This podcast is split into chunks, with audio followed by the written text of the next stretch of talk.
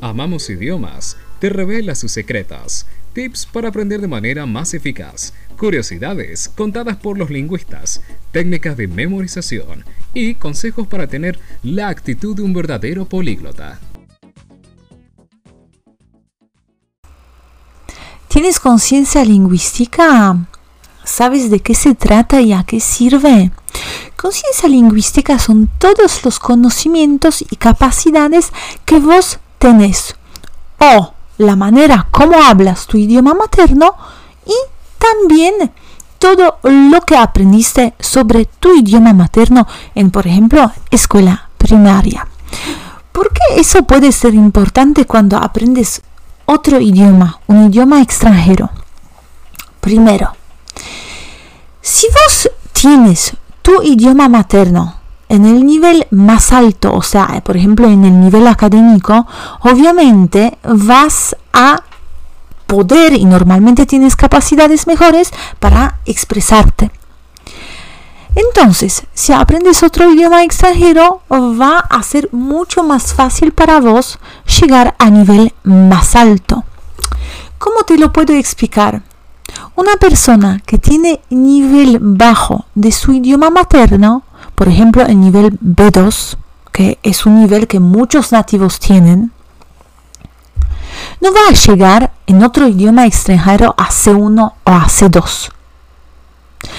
¿Por qué? Porque simplemente no tiene acostumbre o no tiene conocimientos sobre otras áreas de la vida para poder usar vocabulario y estructuras y este estilo para comunicar con el otro. Por eso también hay muchas personas que de verdad no llegan al nivel más alto, porque primero tuvieron que trabajar sobre su idioma materno. No tienes que ver eso de forma de traducción, porque no hay nada que ver. Pero lo que te puedo decir es que es altamente importante tu nivel educación en idioma materno y también conciencia. Otra parte de conciencia es también saber, por ejemplo, cómo está compuesto tu idioma. O sea, si vos vas ya vas a saber, imaginamos, cómo está hecho, cómo se organiza el tiempo compuesto. Por ejemplo, en francés, passé composé, imaginamos que vos estás en francés y entiendes passé composé. O sea, eso te va a ayudar un montón a entender porque en español alguien dice, por ejemplo, yo he visto. ¿Sí? Entenderlo en el contexto y entender la formación.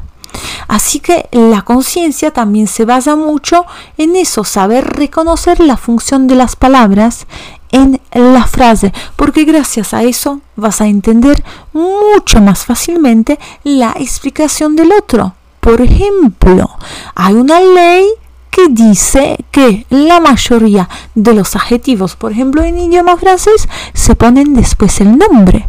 La regla es muy fácil, pero vos tienes que saber qué es un adjetivo y qué es un nombre y sustantivo, ¿no es cierto? Nombre, sustantivo. Puedes usar palabra a cual prefieres. O sea, eso también es una parte de conciencia. Otra parte de conciencia es saber que aunque yo soy nativo en un idioma, no solo yo tengo razón. Porque eso ayuda, porque eso ayuda a entender el otro. Y en aprendizaje de idioma extranjero tenemos cuatro competencias. Comprensión escrita, comprensión oral, producción oral y producción escrita. Y también es muy importante poder entender el otro y saber que de verdad idioma expresa mi realidad y mi realidad nunca es la misma que la tuya. ¿Por qué digo sobre eso? Porque, por ejemplo, en idioma español hay muchos, muchos latinos que no saben que, por ejemplo, en idioma español existe una conjugación estoy hablando ahora sobre los argentinos, es de, otra de, otro, de otro planeta. O sea, no quiero ver un montón de comentarios aquí abajo de este podcast donde la gente va a pelear, porque pelea mucho y lo vi y lo viví. Como yo hablo eh, español argentino, me encuentro muchas veces con las personas que me están diciendo, Evelina, esto está conjugado mal. La verdad es que sí, pero el argentino habla de esta forma.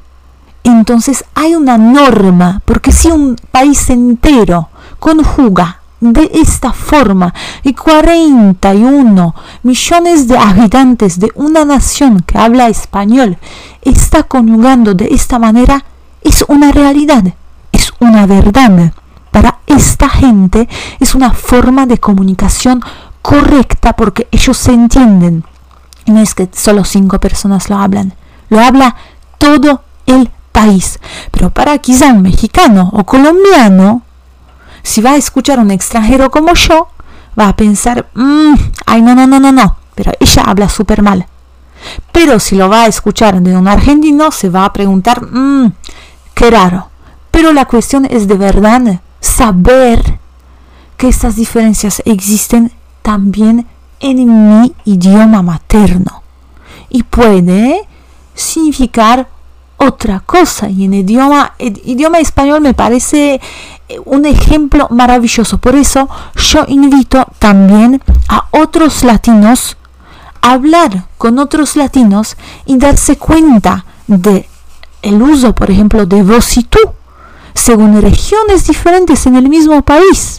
O comparar otros países, justamente como Uruguay y Argentina, con, por ejemplo, bueno, todo lo que está más al norte. Pero después si viajamos por Colombia, una región va a usar vos o no, o tú. Lo mismo en Ecuador.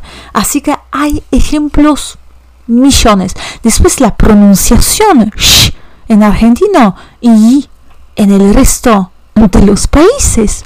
O también el, significado de las palabras. A mí, por ejemplo, en polaco también me pasa que yo soy de Varsovia y la gente, por ejemplo, de Cracovia va a usar algunas eh, palabras diferentes y para mí va a estar muy raro. Me dije, pero ¿cómo hablan? ¿Por qué dicen nadvur? Como es namiasto. O sea, yo me voy al exterior, yo no me voy al campo, yo me voy a la ciudad. O sea, para todo hay una razón. Obviamente, geográfica, histórica, mm, bueno, otro contexto eh, de verdad. Pero el más importante es tener esta conciencia que el otro habla de otra forma. Y gracias a eso yo también amplio mi posibilidad de entender el otro y ver diferentes realidades. Y esta conciencia lingüística sobre mi idioma materno me ayuda mucho para entender el otro. ¿Sí?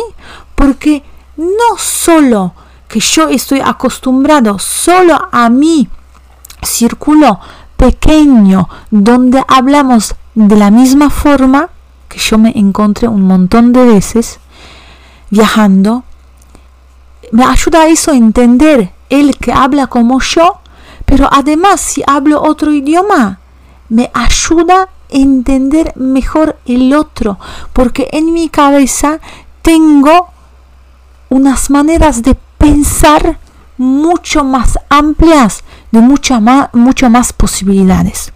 Y eso te deseo para que abres tu mente para la amplitud de idioma, el tuyo, del otro, y no pensar que solo nosotros sabemos. Porque como escuchamos, como todos sabemos, yo sé que no sé nada. Y pienso que muchas veces eso es la clave para aprender más y más.